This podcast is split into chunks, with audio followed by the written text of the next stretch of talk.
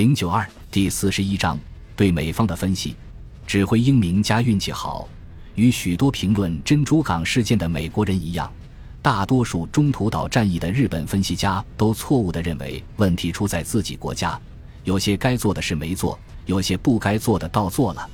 珍珠港事件后的美国和中途岛战役后的日本，都未能承认自己当时没有把命运掌握在自己的手里。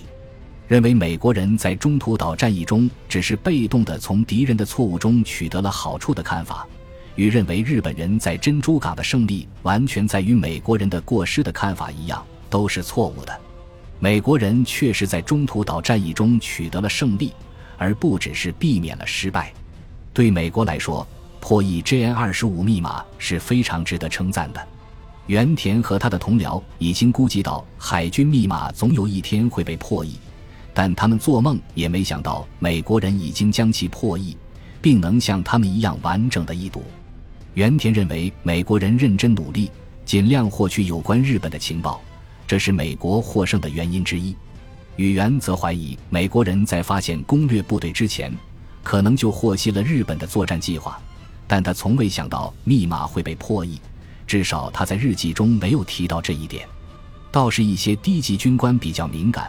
他们私下里认为，美国人一定是破译了他们的海军密码，否则他们绝不可能使用三艘航母从侧翼向我们的舰队发起集中攻击。海波的成就要归功于罗奇福特及其同僚的熟练技术和献身精神。尽管罗奇福特似乎把诱使日本人证实 “AF 就是中途岛”的手法视为圈套而已，然而我们认为，他想出了这妖巧妙的主意，应当受到高度赞赏。具有讽刺意味的是，当尼米兹向金海军上将介绍罗奇福特的卓越贡献，建议给他授勋时，金竟一口拒绝。他的理由是，不应该因为中途岛战役中情报工作做得好而突出哪一个人。若按这个逻辑推论下去，那么就没有一个人可以立功受奖了，因为人类的成就在很大程度上都是集体努力的产物。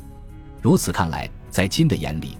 情报工作对赢得战斗的胜利来说很重要，但不那么体面。当然，如果尼米兹没有接受罗奇夫特对形势的估计，并据此采取行动，海波所提供的情报就毫无用处。这也是一个真正的领导者的标志：相信和信赖自己的参谋人员，有效的使用专家。尼米兹早已摆脱了陈旧的博物馆情节的束缚。这种心理状态曾使许多情报专家钻进了死胡同，他们纯粹为了贮存数据资料，而不是将其付诸实际应用。尼米兹对情报的观念是动态的，事实是高品位的矿石有待仔细筛选，然后用提炼出的高纯度金属准确的情报锻造出克敌制胜的武器。由于这一突破，才有了美国后来那些成功的战略。尼米兹获悉日本以南云的航母舰队为前导向中途岛进发后，他不仅知道了自己作战的地点及大致时间，而且知道仗该怎么打。这将是一场空战，因此他把战列舰留在西海岸，不让他们成为战斗中的点缀。他必须让每一艘可用的航母都发挥作用，因此他才要求竭尽全力抢修约克城号，使其能够参战。迅速修复约克城号是一项巨大的成就，是一个带戏剧性的初步胜利。相比之下，日本人在修理祥和号和对瑞和号进行补充的问题上拖拖拉拉，满以为没有这两艘参加过袭击珍珠港的战舰，他们也能把美太平洋舰队吃掉。但是，知道敌人会在何时、何地及怎样发动进攻，并不等于已经胜券在握。预警本身不可能带来军舰或训练有素的飞行员和飞机，这些都不会像圣经里的面包和鱼那样奇迹般的出现。中途岛的胜利离不开军队和地方的情报工作以及对所获情报的巧妙运用。尼米兹没有被朝他驶来的庞大敌舰队吓倒。如果他看到气势汹汹的日本舰队和自己手上的实际力量，把双方的实力进行一番对比。暗自认为这个仗没法打，这也是可以理解的。他可以决定暂时放弃中途岛，把宝贵的航空母舰和巡洋舰驶往西海岸，或让他们收缩到珍珠港或其周围。然而，他采取了迅速果敢的行动，又谨慎地把自己较少的兵力投入与强敌的博弈之中。他知道自己无力与敌正面交锋，就命令弗莱彻和斯普鲁恩斯把特混舰队部署在南云第一航空舰队的侧翼。他意识到，要救中途岛，他的部队就必须从有利的战略位置出发，尽早与敌空中打击力量进行搏杀。在中途岛海战中，美方能有弗莱彻和斯普鲁恩斯这样两位有意志、有胆略、全力以赴先发制敌的指挥官。这既是美国人的运气，也是尼米兹知人善任的结果。南云在自己的作战报告中一直哀叹中途岛作战的准备时间太少。然而，日本海军中的精英们对这一战役事先策划了好几个月。即便如此，他们也几乎都懊悔准备的太仓促了。但是，弗莱彻和斯普鲁恩斯又怎样呢？他们准备对付敌人这次咄咄逼人的挑战，却只有几天时间。五月二十七日下午，弗莱彻带着损坏严重的约克城号进入珍珠港后，才开始全力投入中途岛战役的准备工作。斯普鲁恩斯也只比弗莱彻早一天到珍珠港，抵港后才出乎意料地知道日本人准备攻击中途岛，而且他自己已被新任命为第十六特混舰队司令。与尼米兹和弗莱彻几次匆匆会晤后，斯普鲁恩斯就于五月二十八日上午出海了。两天后，弗莱彻也已整装待发，他的航母已能作战，战略也已与斯普鲁恩斯商定。弗莱彻在与斯普鲁恩斯会合后，决定把特混舰队一分为二，这实在是灵感的闪耀。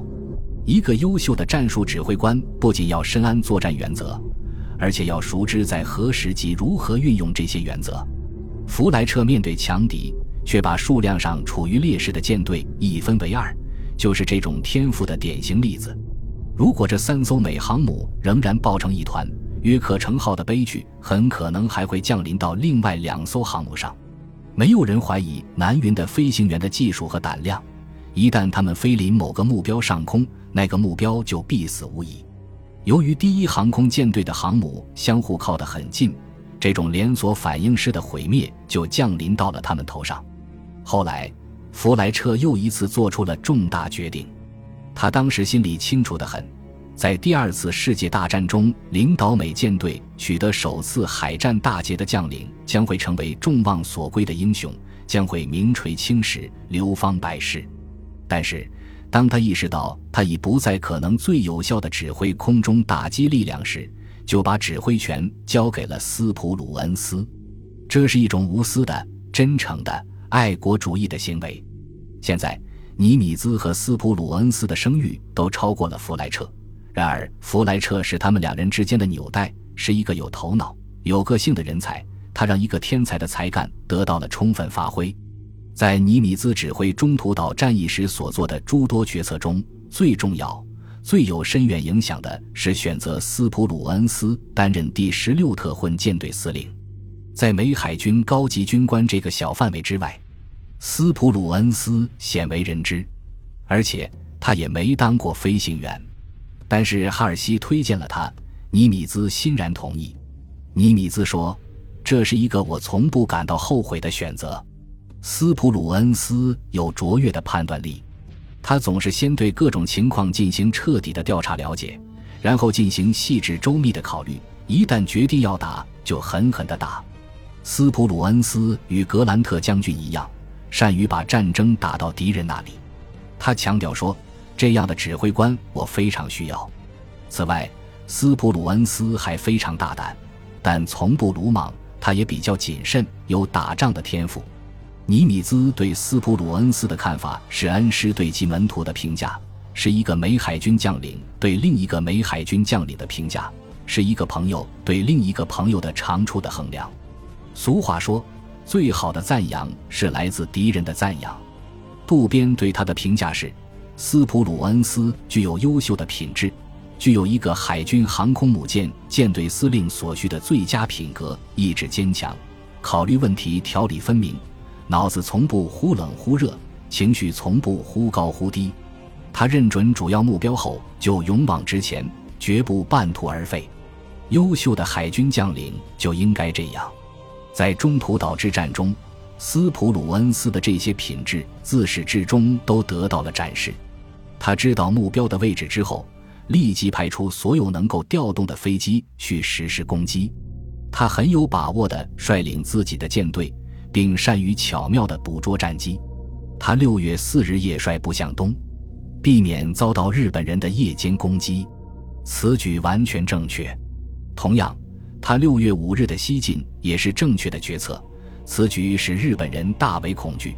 斯普鲁恩斯显示了对敌人心理的几乎是不可思议的洞察力。